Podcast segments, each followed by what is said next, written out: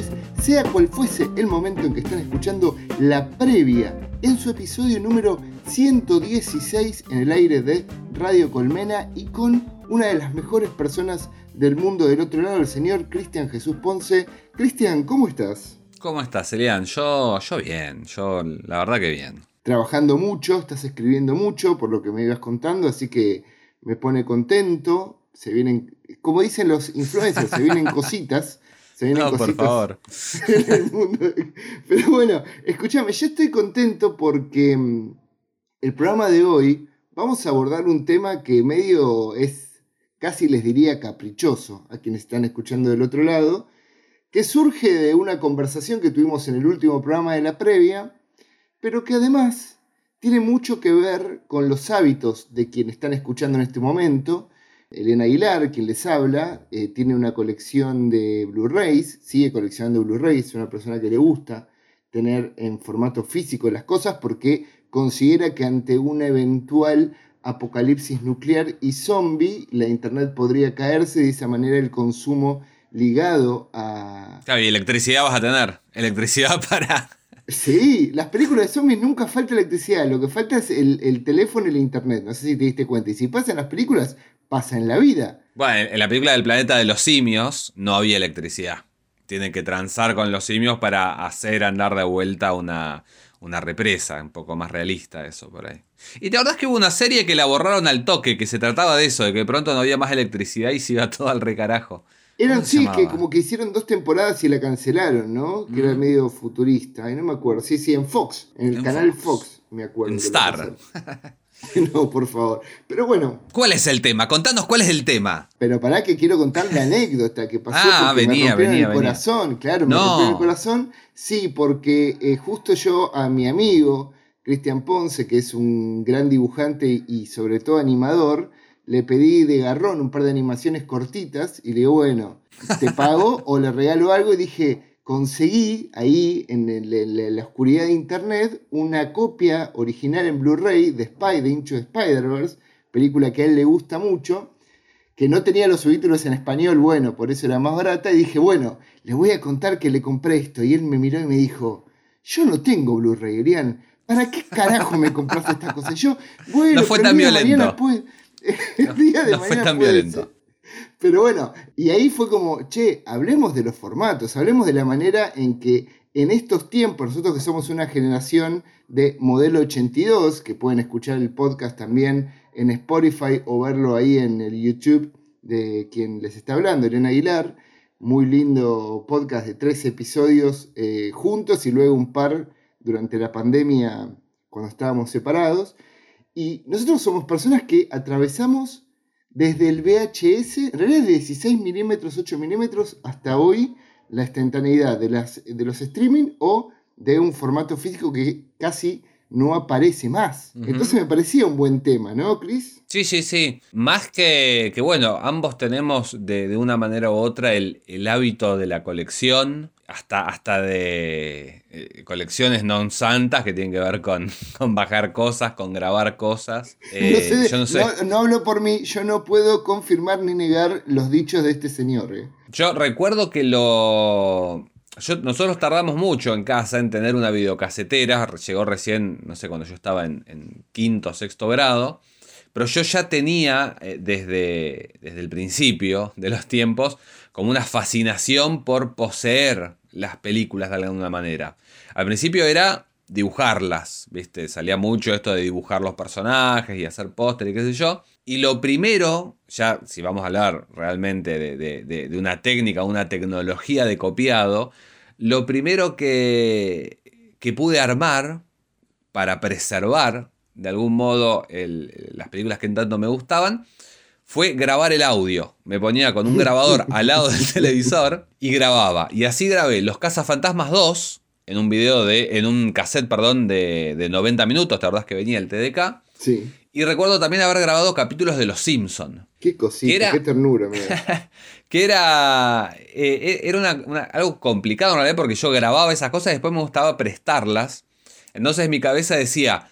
eh, yo me voy a acordar lo que está pasando porque yo lo vi.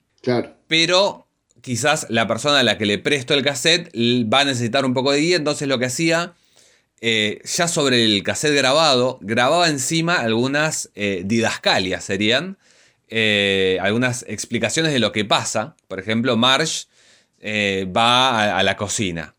Y lo que pasaba es que yo al grabar esa, esa indicación de la acción, pisaba el diálogo de algún personaje. Entonces lo mejor que se me ocurría era hacer con mi voz una imitación de ese personaje y decir más o menos lo que había, lo que había sido el diálogo. Y se iba haciendo como una especie de palincesto. Eh, muy, similar al, al Eche Homo, ¿viste? El, cuadro este de Jesús que pintó la señora arriba. Y terminaba haciendo una, cualquier cosa, porque del, audio original de, de, la película o de los capítulos quedaba, no sé, menos de la mitad. Después era mi voz. Por un lado, contando lo que pasaba y por el otro intentando imitar las voces de doblaje. Así arranqué yo, no sé cómo arrancaste vos. muy, muy loco. Yo tengo pocos recuerdos de mi infancia. Lo cierto es que te lo he contado varias veces. Mi vida empezó más o menos a los 15. Tengo pocos recuerdos. Sos un robot. No, yo Vos en realidad te compraron ya con 15 años. yo creo que tiene que ver, yo estuve en escuela de, curas y monjas. Yo, alguno, alguno me toqueteó, lo estoy negando, estoy seguro que algo va a haber. Y no quiero ir a un psicólogo porque no quiero abrir esa caja Pandora. No, pero lo cierto es que tengo poca memoria. Eh, tengo como ciertos recuerdos de, la llegada del cable. Sí tengo el mm. recuerdo de asimilar el consumo del cable con la salida de Terminator 2. Tengo como ahí como, como dos, dos elementos que se unen en una casa de clase media baja, siempre lindante a lo bajo, en donde no tuvimos capacidad de tener una VHS tampoco hasta más, más tarde incluso que, vos. Creo que recién la tuve cuando estaba entrando en la, en la secundaria. Entonces, yo lo cierto es que el, amor por, por, lo audiovisual lo fui desarrollando a partir de esa edad, de los 15 años. Yo antes leía mucho, yo era un enfermo de leer, primero libros, aventuras y tal, y luego los cómics, y, y, recién cuando ya tenía 15, 16 y tenía la capacidad de robar el, la VHS para llevarla a mi cuarto, tenía un televisor de 13 pulgadas blanco y negro, tenía una entrada para la VHS, Qué lindo. Y, sí, y ahí, y ahí empecé a entrar en el fabuloso mundo del VHS. a ver, quienes estén escuchando esto que sean centennials, era una caja cuadrada gigantesca con una cinta que iba de un lado hacia otro, entonces vos en una bobina tenías al principio todo de un lado y luego se iba pasando al otro, que había que rebobinar físicamente para que vuelva a estar en su estadio natural y que como cualquier tipo de superficie física que se lee contra un lector que la presionaba iba perdiendo calidad a medida que pasaba el tiempo. Entonces, Además, eh, claro, tecnología magnética. Claro, cuanto más lo, al lado de un, lo dejabas al lado de un parlante o algo, claro. Es como, vos pensás, Cris, que no tiene sentido lo que estamos diciendo, porque lo que más te gusta lo vas a ver mucho, bueno, más rápido se te va a degradar. es como la vida, es como el amor, ¿no? nos querían enseñar, nos querían enseñar en ese momento. Y bueno, era un formato barato porque justo pensaba en, que hubo historias, viste, de directores de cine que en Estados Unidos sus padres les regalaban una cámara de 8 milímetros cuando eran chicos y tenían la posibilidad de empezar a grabar y quería hacer esa, esa distinción, digo, el cine hasta más o menos el 2000, 2001, solo existía en formato físico, no en formato digital. Ese formato físico que significaba una cinta que sería como muchísimas fotos del rollo de fotos que teníamos también antes, en donde tenías 24 de esas fotos por segundo en una cinta gigantesca que era sensible a la luz, fotosensible, y que necesitaba no solo una cantidad X de luz para que esa luz repercuta en ese material, sino luego revelarlo, cual si fuera una foto, en un lugar para que te dé un positivo de ese negativo y poder ahí ver si la cagaste o grabaste bien. O sea, era una manera de, eh, de consumo imposible para cualquier persona que no tuviera una capacidad de financiera alta, porque tenías que comprar un material carísimo, tener una máquina para grabarlo bien, tener unas luces que te permitan tener una calidad aceptable y luego un lugar donde lo puedas revelar. Entonces el mundo del VHS rompió un poco, ¿no? Porque digo, me, me acuerdo que hubo también intentos con el Betacam, con la Betacam, u otro tipo de formatos hogareños, pero el VHS fue el, el saldo, el saldo de, para los pobres de, Latinoamérica que no teníamos otra manera de, ver un montón de películas, ¿no? Sí, lo que pasó con el VHS es muy loco en realidad porque el video como tecnología surge mediados de los 50, finales de los 50, eh, era muy caro, hubo intentos eh, en, televisión, bueno, se, se empezó a grabar gracias a la tecnología del video, los programas, porque antes salían en vivo y olvídate, si no había alguien que los filmaba de la televisión, como hay algunas cosas que han sobrevivido, nada, desaparecían, pero era un material muy caro. Más barato que el fílmico, obviamente, pero, pero muy caro. Pero llega, creo, a, las casas alrededor de los 70, eh, la tecnología esta del, video helicoidal, porque viste que a, diferencia del cine, que, corre de manera vertical, digamos, y los los cuadraditos, los, los fotogramas están como bien emplazados en, en como, e, e, el, claro, como línea recta en el centro. Lo que pasaba con, el VHS, una innovación que permitía que en esa cinta tan chiquita entrara más información, es que te lo grababa como, como estirado en diagonal. Y el tambor que leía la cinta estaba como, como también medio como de coté, de ahí la H de, de VHS. Lo que pasó, que fue, que fue una cosa como que, superó a los, a los estudios en primera instancia, fue que la tecnología de VHS se creó primero la de grabación eh, a nivel hogareño, que acá en realidad llegó al revés y, vamos a ver por qué, como un aparato que servía para que vos grabes tus programas de televisión. Era eso, esa era la tecnología y los estudios no pensaban en sacar películas oficiales porque nada, porque las películas eran para el cine. Y a lo sumo, televisión y, se acabó. Y lo que pasó fue que la gente empezó a hacer, eh, a, grabar las películas que le gustaban, empezó a comercializarlas y empezó a ver como un mundo que, democratizaba muchas de estas películas y, y que le daban una nueva vida. Y ahí fue que los estudios dijeron, no, pará, ¿Qué está pasando acá? ¿Por qué, está, ¿Por qué los piratas están llenando de plata y nosotros no? Y ahí fue durante los primeros años de los 80 que cada estudio tuvo su propia, propia compañía de video. Y acá pasó al revés en realidad porque acá primero llegaron las, los sellos que de manera legal o ilegal eh, estrenaban las películas. Entonces lo que la gente necesitaba era una videocasetera para, era lo más popular, digamos, para alquilar la película y poder verla.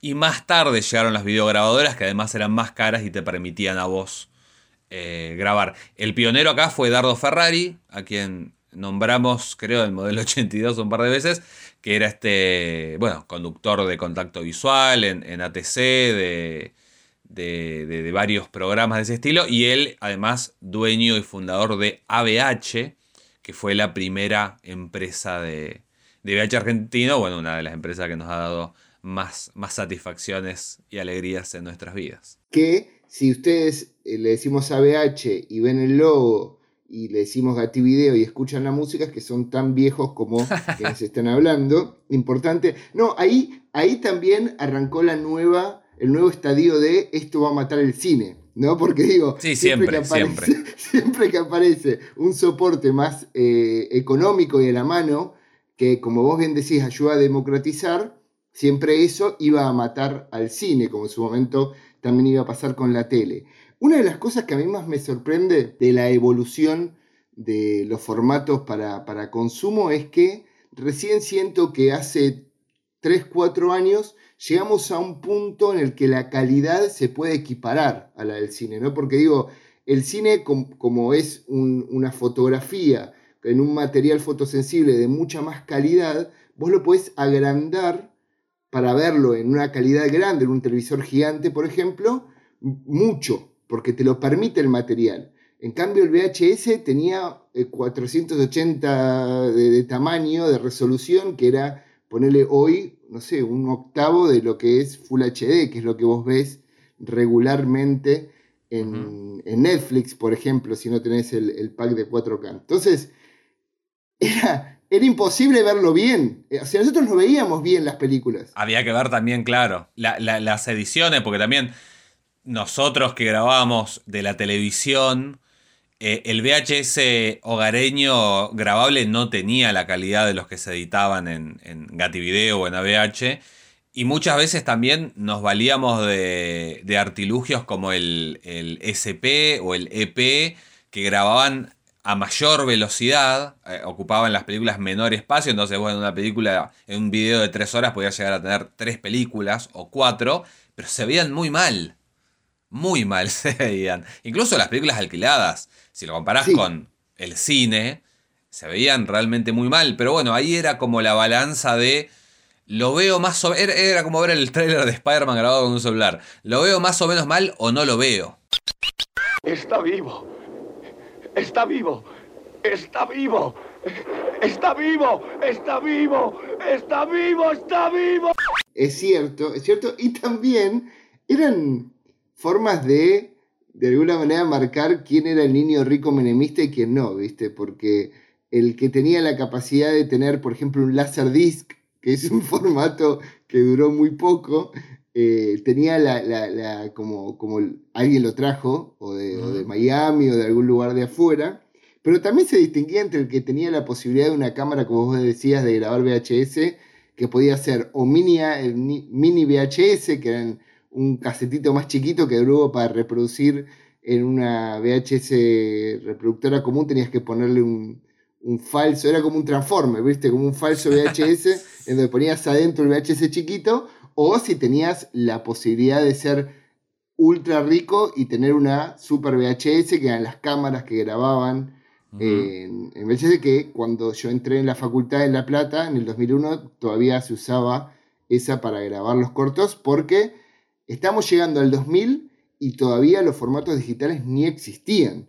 Entre, entre esa época, entre tus 90 y tus 2000, eh, ¿Innovaste en algún otro formato para, consumir contenido? No, me, acuerdo que cuando llega el DVD acá, que es eh, al menos de manera masiva después del 2000, acá en realidad estoy hablando de, Carmen de Paragones, acá en, Buenos Aires seguramente hubo antes videoclubes con, con DVD, pero cuando llegó allá me, agarró la, necesidad imperiosa de tener un DVD porque era ver las películas, eh, bueno, venía el, el tráiler en los VHS del, del de Space Jam, que te ofrecía ángulos distintos, que jamás vi una película de DVD que me ofreciera cambiar de ángulo, aunque la opción venía en, el control remoto. Sí, recién ahí recuerdo que, compré eh, en Bahía Blanca mi primer reproductor DVD, un amigo me prestó su tarjeta de crédito y yo después le, iba pasando la, las cuotas, salió 500 pesos, era, nada, era, era muy, muy caro.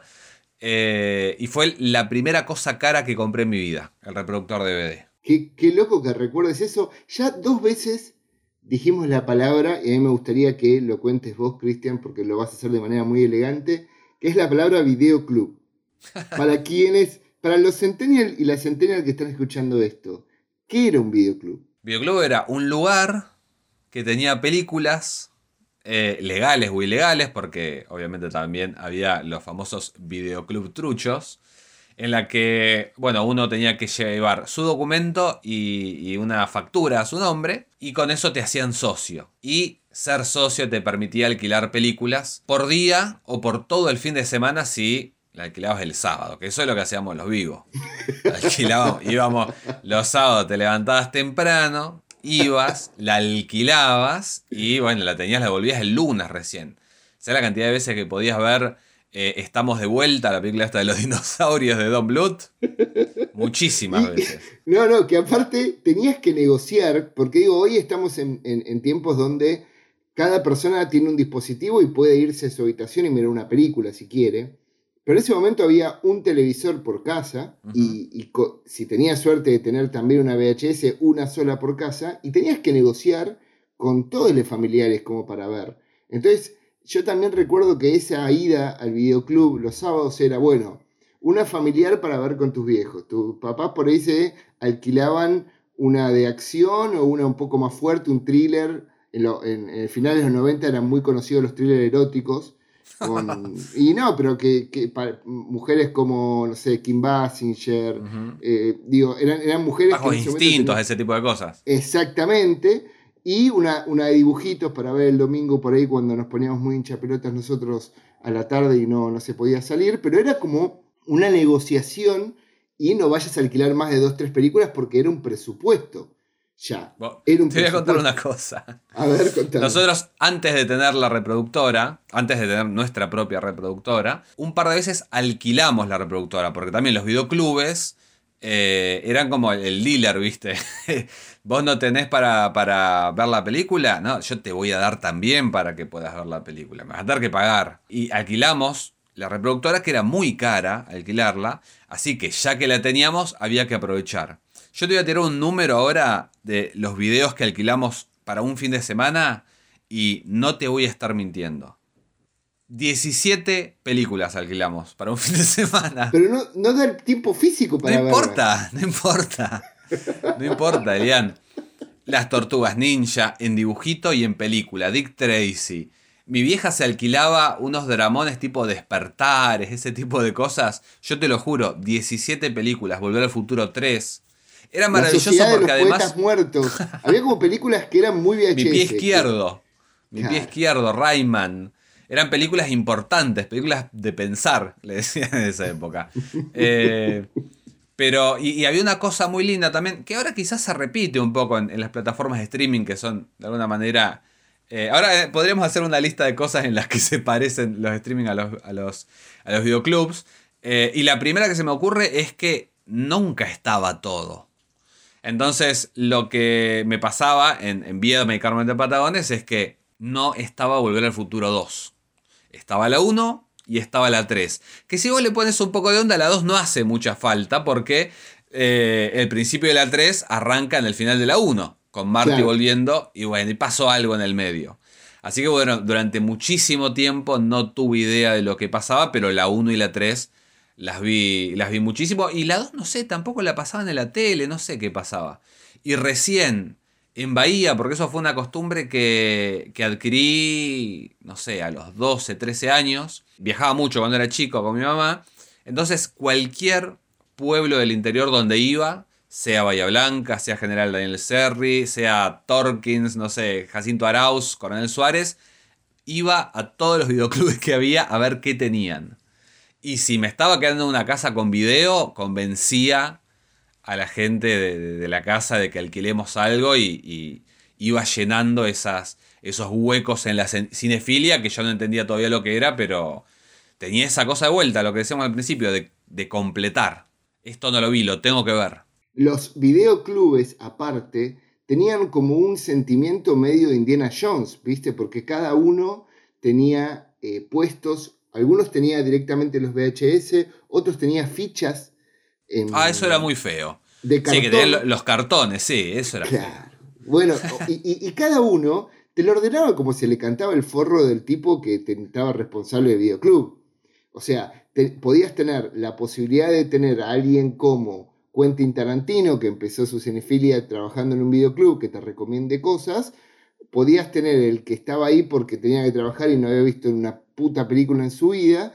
Y también podías tener todo mal ordenado y creer que alquilabas algo y era otra cosa, porque Mm. tampoco era como ahora que tenías la posibilidad de ir al tráiler de lo que quisieses antes de que salga la película. Era un modo de consumo total y completamente diferente. Y en el medio de todo eso nació, como vos bien contaste, el DVD. El DVD no solo para mí, para, eh, cuando lo pensaba hoy un poquito antes de que nos juntáramos a charlar, no solo tenía esa capacidad de, tener un poco más de calidad, tenías el doble de tamaño de un VHS, por lo tanto ya en algunas teles se notaba mucho la diferencia, tenía la posibilidad de que no se perdiera calidad en la reproducción, porque era un formato que no, no se gastaba como el VHS, pero Sí, tenía los la vírgenes, la cantidad de DVDs vírgenes que se borraron igual. Se pinchaban, sí, sí, sí. No, no, lo- no, los. Ridata están todos en blanco hoy por hoy. Pero pará, pará que ya estás eh, spoileando, porque yo te hablo de la posibilidad de el, el- el oficial, digamos. bien. Claro, de que vos tuvieses acceso a muchísimas más películas. A mí me pasó que el DVD me agarró durante mi época ya facultativa, 2003, 2004. Incluso eh, hice como vos, yo el primer DVD que me compré fue la trilogía original de Star Wars, que salió en ese momento el primer gran cambio, que fue la, edición en, DVD, em, cuando yo no tenía DVDs. O sea, yo tuve esa colección original comprada en un, en un lugar de La Plata, por lo menos un año antes de tener un reproductor propio de DVD. Entonces yo aprovechaba, iba a la casa de quien tuviese un reproductor para mirar la película. Entonces, y bueno, pero estaba bueno porque. del pack abajo del brazo. Claro, era medio. ibas con la cerveza y eso. Ibas un sábado a la noche y decías, che, no, nos vemos eh, en la película y, y acá viene, por, por qué tengo tantos Blu-ray y tú en su momento tanto DVD. Soy un enfermo fanático de los documentales que traen los DVD, los especiales, las escenas borradas, que hoy ya los servicios de streaming están empezando a poner en sus plataformas. Un poco me están cagando esa posibilidad de justificarme a mí mismo de tener en formato físico una película donde digo, no, porque yo la compro también por los especiales y vos ves que están subiendo de manera ordenada en los servicios de streaming la película y entras a la película y abajo tenés los especiales que venían con esa película y un poco me pega en el corazón. Pero después pasó que se empezaron a juntar las computadoras con los DVDs, de manera que uno podía empezar, como vos grababas tu VHS de la tele, sumándole cosas o poniendo pausa y, play para luego grabar otra cosa encima y crear una película nueva, como pasaba en... Ay, ¿cómo se llamaba la película esta? Bueno, ya me olvidé. Rewind This, ¿te acordás? Mm, sí, sí, sí que ellos armaban su propia película mezclando cosas. Cuando el DVD empezó a sumarse a la tecnología de la computadora, empezamos también a tener posibilidades de grabar los DVDs y bajar de un sitio como Emule, eh, uTorrent o lo que sea, películas que eran imposibles de conseguir por estos lares en un DVD para ver en tu casa. Y eso era, yo creo que ahí empezó la cinefilia más fuerte en mi caso la posibilidad de conseguir cosas que parecían prácticamente imposibles. Digo, la, videografía de Jeff Franco, por ejemplo. Era impensado, tenías que ir por ahí a un lugar acá en Capital, en La Valle, en la calle La Valle, y empezar a revisar, por ahí encontrar algo, y luego empezaron a aparecer con el auge de las computadoras los formatos que ocupaban menos espacio, como vos contabas del VHS, eh, en EP o LP, para meter en, una, en un DVD. Entonces era un DVD que no era una película en DVD, sino que era otro sistema, como el caso de los BCD, que te entraban dos o tres películas por DVD, pero en un cuarto de calidad y que se veía soberanamente horrendo. Era horrendo, se escuchaba mal y era como, prefiero volver al VHS. Yo no sé si vos tuviste algún consumo de VCD, que era el Paco del, consumo, era el Paco total. Sí, el, por un lado, el, el DVD, como decías vos, aceleró las cosas porque durante mucho tiempo el único formato popular fue el VHS, que era complicado de, digitalizar en realidad porque también eh, las computadoras no estaban preparadas para para reproducir video y, qué sé yo, y no estaba nada, las digitalizabas, no tenías mucho más que hacer con ellas. Pero, pero el, el DVD lo que hacía era buena calidad en relativamente poco espacio, entonces eso permitió la salida de eh, el DivX, que fue lo, primero pirata, digamos, que se veía bien. Ay, por Dios, me, tiraste la nostalgia en la cara. Me había olvidado del formato de DivX. Sí, por favor, sí, estoy, estoy muriéndome de amor, decir. Y bueno, y la contraparte que era el, el BCD. A mí lo que me pasaba es que las, la primera película que bajé pirata no la pude ver, fue Hellboy. Eh, y no la pude ver porque no. El, el no podía ser reproducido por mi, computadora. Estaba muy, muy vieja, muy lenta. Entonces yo mismo tenía que transformar esas películas que me costaba muchísimo bajar, pesaban 700 megas y quizás estaba días para que se bajen del, del Emule.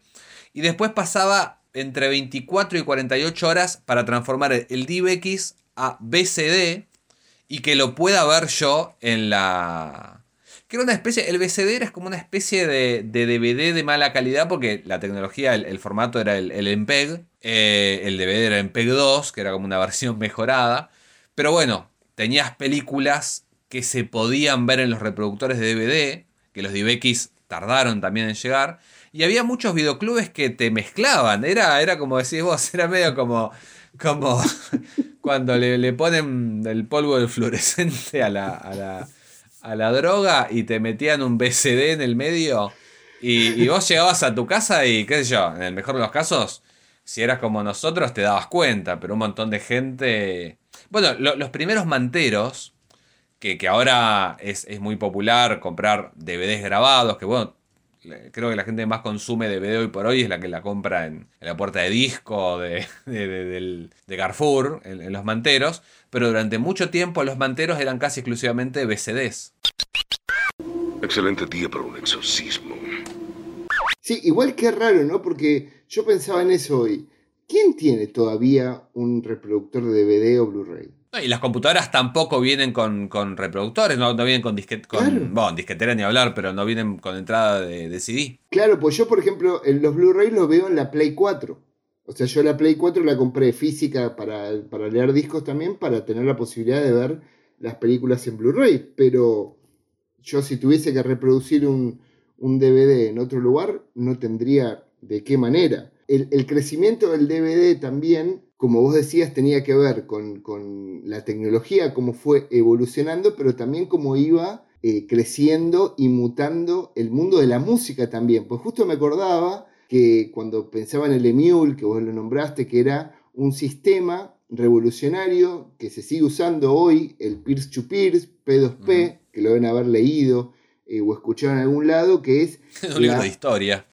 la posibilidad de compartir como diferentes pedazos de un archivo en diferentes computadoras y que uno vaya buscando esas computadoras cuando están prendidas, esa partecita, para terminar completando el total en tu computadora. Ah, esa es la ventaja también del, digital, vos tenés razón, es, como que, cualquier eh, archivo, cualquier película se puede reducir a, a información binaria. Exactamente. todo el mundo puede tener pedacitos. Exactamente, que él, pasó también en el mundo de la música con la evolución del MP3, que era como el DivX para la música, de alguna manera. Pero que la música tuvo, nosotros, teníamos para bajar películas en, en MP2 o cuando empezó a aparecer en MP4 más fuerte, pero el mundo de la música tenía plataformas específicas para bajar música y escucharlas, como el caso de Napster que tuvo... Oh, de, Napster también se podían bajar películas, ¿o no? Sí, pero la gente no lo usaba para eso. No lo usaba para eso. Usaba por ahí otras plataformas, ya te digo. Eh, eh, el Emule, el, el hoy tiene películas, si siguen estando en la computadora de alguien que tenga Emule, que no se consiguen de otra manera. Sí. La democratización que logró esa plataforma no tiene pie ni cabeza, porque digo, Napster también lo había logrado, pero bueno, tuvo el juicio con, Metallica, que, que, me acordaba, porque fue muy loco. El, quilombo con, Metallica fue que Napster, alguien subió a Napster a través de este sistema peer-to-peer, que era como, el de Mule, un tema musical que era como una maqueta de la película Misión Imposible 2. Ahí lo, conecto con el cine.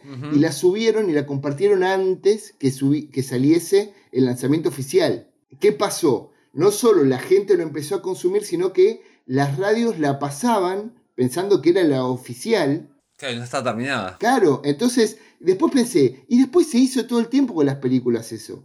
Yo no voy a olvidar nunca cuando yo viví dos años en Ituzaingó con mi familia por unos kilómetros que habían tenido. Me paré en Ituzaingó, creo que fue un año y medio, y me acuerdo haber alquilado el, el increíble Hulk, la de Eric Bana, en DVD y cuando la voy a poner a reproducir de un videoclub, eh, digo, no de la calle, de un mantero, era una versión sin terminar los efectos visuales. No. Pero ninguno. O sea, era como alguien consiguió una... Es como, ¿te acuerdas cuando salió de Wolverine Origins? Que salió esa versión que se mega popularizó, que era la película sin los efectos copados y veía los cables y todo. Bueno, era eso. Nosotros. bueno, acá, tenemos el caso de. Tiempo de Valientes. Ay, No sé si- verdad. si la viste, que- contala cortito, que es No, sí, sí, es básicamente eso. No, no es que tiene grandes efectos, Tiempo de Valientes, es una comedia policial, pero había determinados momentos en los que creo que Peretti estaba tipo eh, agarrado de una cornisa con un plano cenital y atrás, o sea, a, a los pies de Peretti, en vez de verse la calle, se veía una pantalla verde. Y era muy flashero porque eso lo habíamos visto en backstage, en la magia del cine, toda la vida en películas yankee, de pronto lo veíamos en una película argentina y, y te descolocaba un poco. Ahí sí, si vos tuvieses que pensar, porque el DVD tuvo una vida intensa, fue muy intenso, no, no, no es el uso que tiene hoy el Blu-ray, el Blu-ray hoy siento que es más elitista, que, que pertenece más. Yo ha- hacía hoy la distinción en mi cabeza que es al- a las películas el vinilo de la música, ¿no? Esa cosa de, eh, no, la calidad máxima, como bueno, yo tengo acá una calidad que es cierto también que hoy los Blu-ray, sobre todo los de 4K, ya va a ser difícil superar eso en relación al dispositivo en lo que le reproducís y la calidad en lo que el ojo puede acostumbrarse a mirar más. Más que 4K no necesitas para la vista. Digo, es imposible. Eh, En realidad, bueno, el, el Laserdisc que vos hacías mención, eh, por ejemplo, se veía mucho mejor que el DVD, pero era muy caro. Y nada, lo que decías vos, eh, eh, entre un VHS que se veía mal y era barato y un Laserdisc que era carísimo, nada, acá vivimos a... No, no- no conozco mucha gente que haya tenido Laserdisc, pero la verdad es que se veían muy bien. Y el DVD, como decís vos, fue intenso, pero fue yo creo que fue más largo acá en Argentina porque, nada, también era más barato que los Blu-ray. Pero el Blu-ray sale también a principios de los 2000. Lo que pasa es que creo que quedó medio aprisionado en una época que, en la que podría haberse disparado, que tuvo como un momento, pero después ya lo alcanzó el streaming. Y, y el streaming, si tenés una buena conexión, obviamente, y, todo lo que hace falta, eh, tenés una calidad súper correcta. No tenés 4K, creo, pero depende de la conexión. Pero, pero tenés una calidad súper concreta sin la necesidad de, estar invirtiendo en, un Blu-ray. Creo que quedó eso, lo, que decís vos, quedó como muy para, como para, para coleccionista el Blu-ray. Es como una cosa que... Porque a su vez también, perdón, eh, empezaron a salir, pasó del DivX a los... A los ay, ¿Cómo se llama el sistema ruso ese? El... no me acuerdo. El MSK y el, y el MKB, H264. el MKB, eh, Matroska. El Matroska. Eh, el Matroska y el H264, que bueno, ahí ya tenés la calidad 4K y todo. No hace falta, no hace falta el. Porque el DivX era la versión pirata del DVD, no se veía tan bien como el DVD. Un Blu-ray RIP o un web RIP, no sé, que pese lo que tiene que pesar y, y lo que sea, sí se va a ver también como un Blu-ray. Es como que la tecnología de la piratería y el streaming alcanzó y superó de alguna manera el formato físico. Bueno, ahí tenemos una discusión que es, es más parecida al- a, la que tienen los sommeliers de consumo. ¿no? no quiero entrar en esa, te juro que no, te juro, pero hay una realidad que, como vos bien decís, la digitalización emula una alta calidad, pero de cierta manera siempre terminamos cayendo en una, valga la redundancia, digitalización de información, convirtiendo todo en ceros y unos. Bueno, pero Blu-ray es digital también, no es analógico. Vos Está ahí- bien, pero... Yo, pero me, había- yo me atajé, me atajé de discutirte cuando lo comparaste con el vinilo.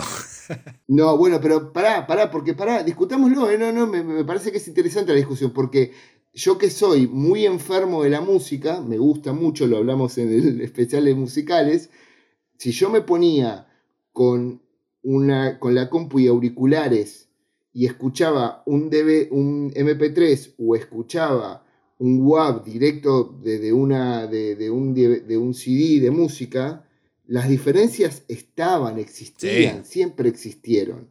Digo, yo hoy te puedo decir, me bajo una película en Jiffy, no lo hago, es piratería. Pero si me bajase una película en Jiffy, es cierto que yo la voy a poner en mi televisor 55 pulgadas 4K y se va a ver muy bien, pero te juro que pongo un Blu-ray que está en 1080 también, Full HD, no es 4K, y se ve mejor. Y bueno, pero vos estás hablando de Jiffy, Elian. Jiffy, no hay película que pese más de 2 gigas, es la gracia.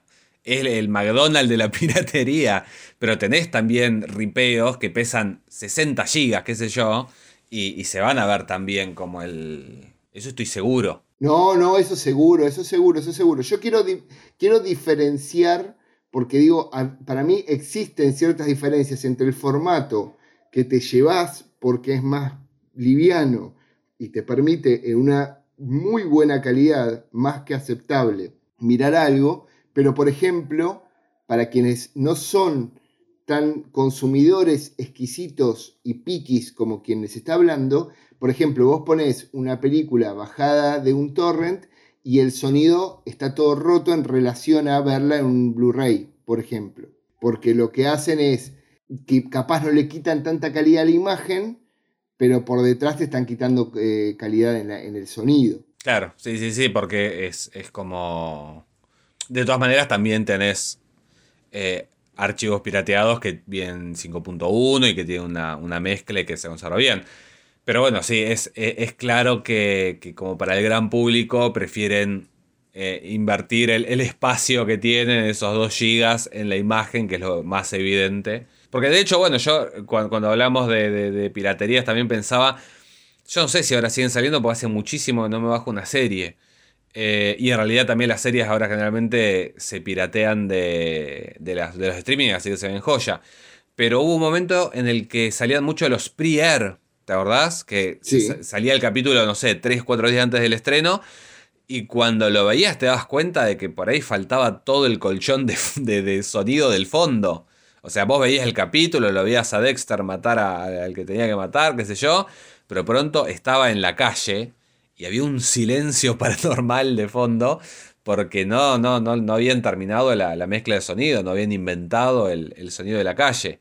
Y, sé yo, no todo el mundo se da cuenta de eso. No, es de piqui ni de, hamburguesado, es también lo que tiene que ver con, con el tipo de consumo que cada persona hace una persona que le importa muy poco la calidad no se va a volver loca porque el bitrate del video sea menor. Nosotros por ahí cuando hacemos un render para mostrar en algún lado nos ponemos locos con eso. Pero creo que tanto el formato de VHS como el formato de BCD, como el formato luego de DVD, entendieron que había una necesidad de llevar el contenido a las masas en un bajo costo con la mejor calidad posible en ese momento, ¿no?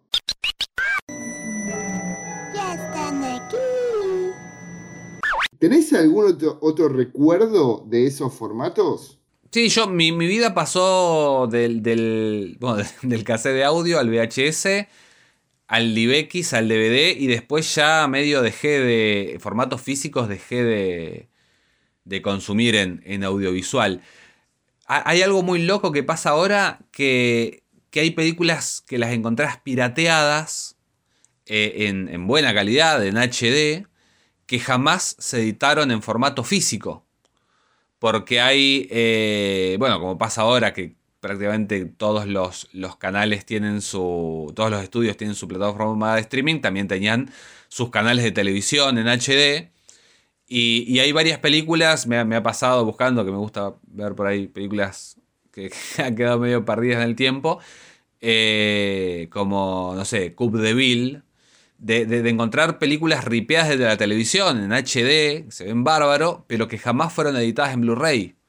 Entonces ahí también tenemos, y con el streaming va va a pasar cada vez más, películas que la única manera de verlas va a ser el pirateo o el streaming. Y como los streaming son contingentes y a veces los derechos pasan de un lado al otro, la única manera de tener una película en tu casa y saber que la vas a poder ver cuando quieras va a ser el, pirateo. No hay manera de comprarla legal. Y las plataformas que, que, pagás, que bueno, son, son finitas porque tampoco vamos a estar pagando Star Plus, obviamente.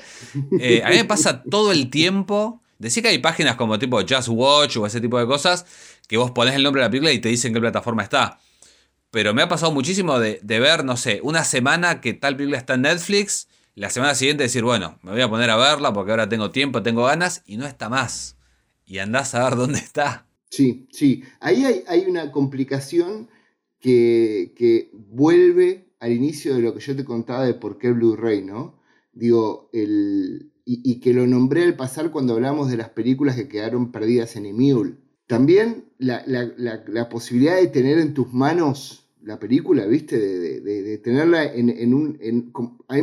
yo siempre, como te dije, mi, mi, consumo principal con el que crecí de chico fue el de los libros. Y mi sueño era la Biblioteca de Alejandría, ¿viste? La posibilidad de tener un lugar en el que entres y tengas todo a tu mano. Que digas, hoy quiero mirar esto, hoy quiero leer esto. Y a pesar de que hay un falso sentimiento en que los servicios de streaming te dan esto, es muy volátil.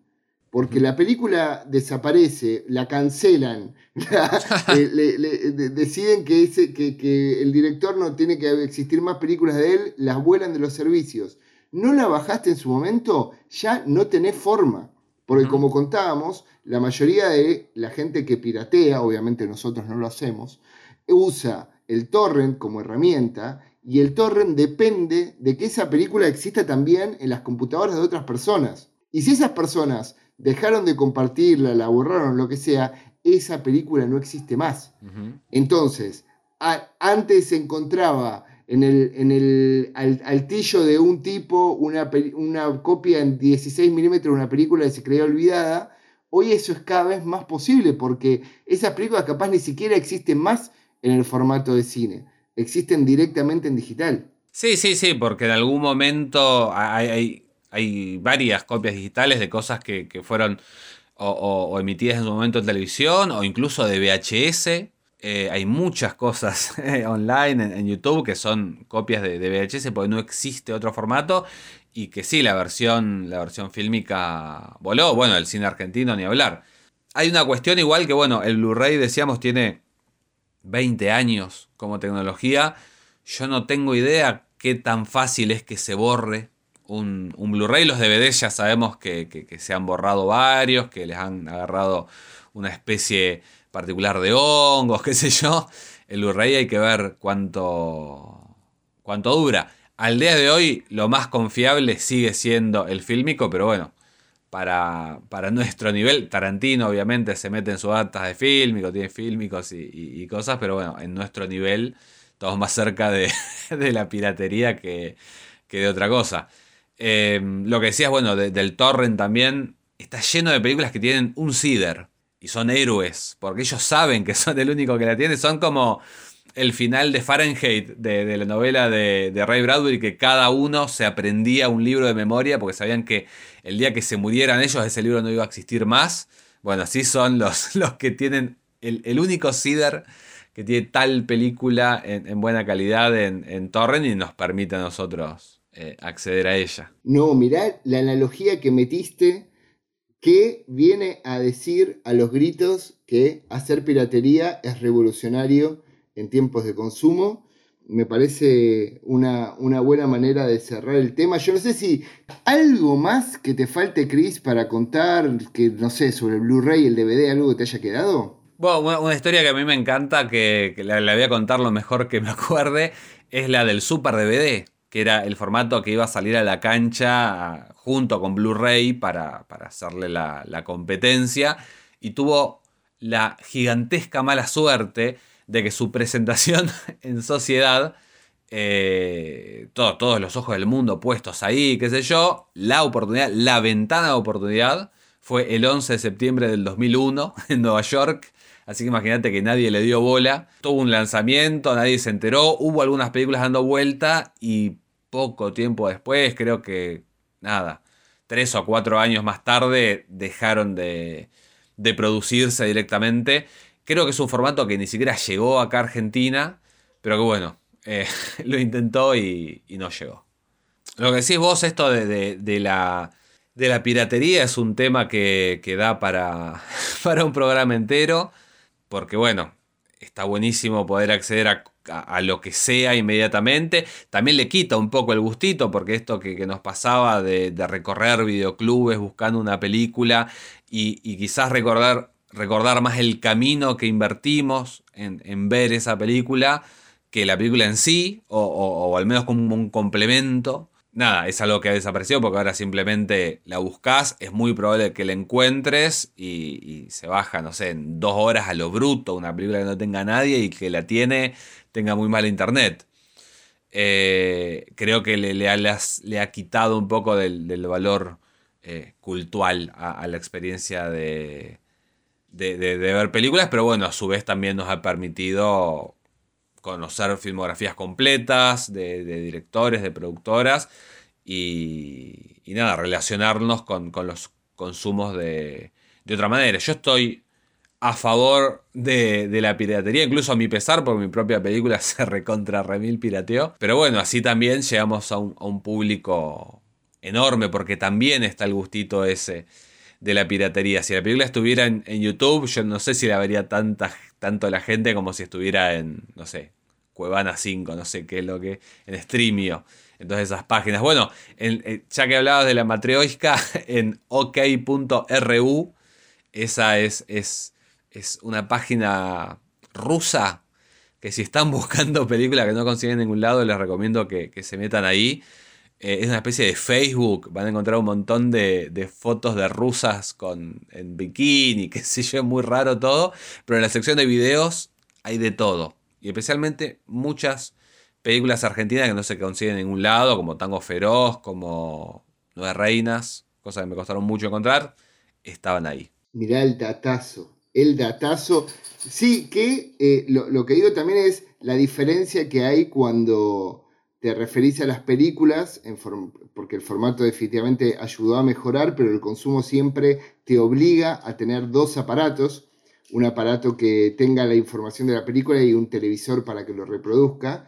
Eh, yo pensaba también en cómo nos salvó la vida quienes escuchamos música, los MP3, o hoy obviamente Spotify y todo eso, porque yo tuve en su momento, me traje en el 2000 que viajé a Europa por primera vez, un, un, reproductor de CD este, Sony para llevar encima.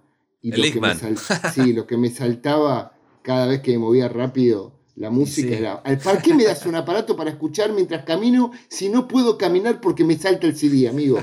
Era como la, la peor cosa del mundo. El MP4 era un cosito chiquito que le tiraba los temas, no importaba si le ponías MP4. nombre, nada, lo escuchabas, era otra cosa. Qué poco era que duraban, pero qué lindos que eran.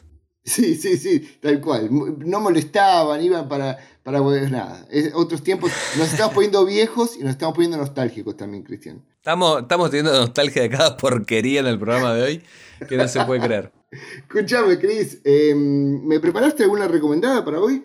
Sí, una recomendada de hoy. Esto lo estamos grabando el martes anterior al viernes en el que lo van a estar escuchando ustedes.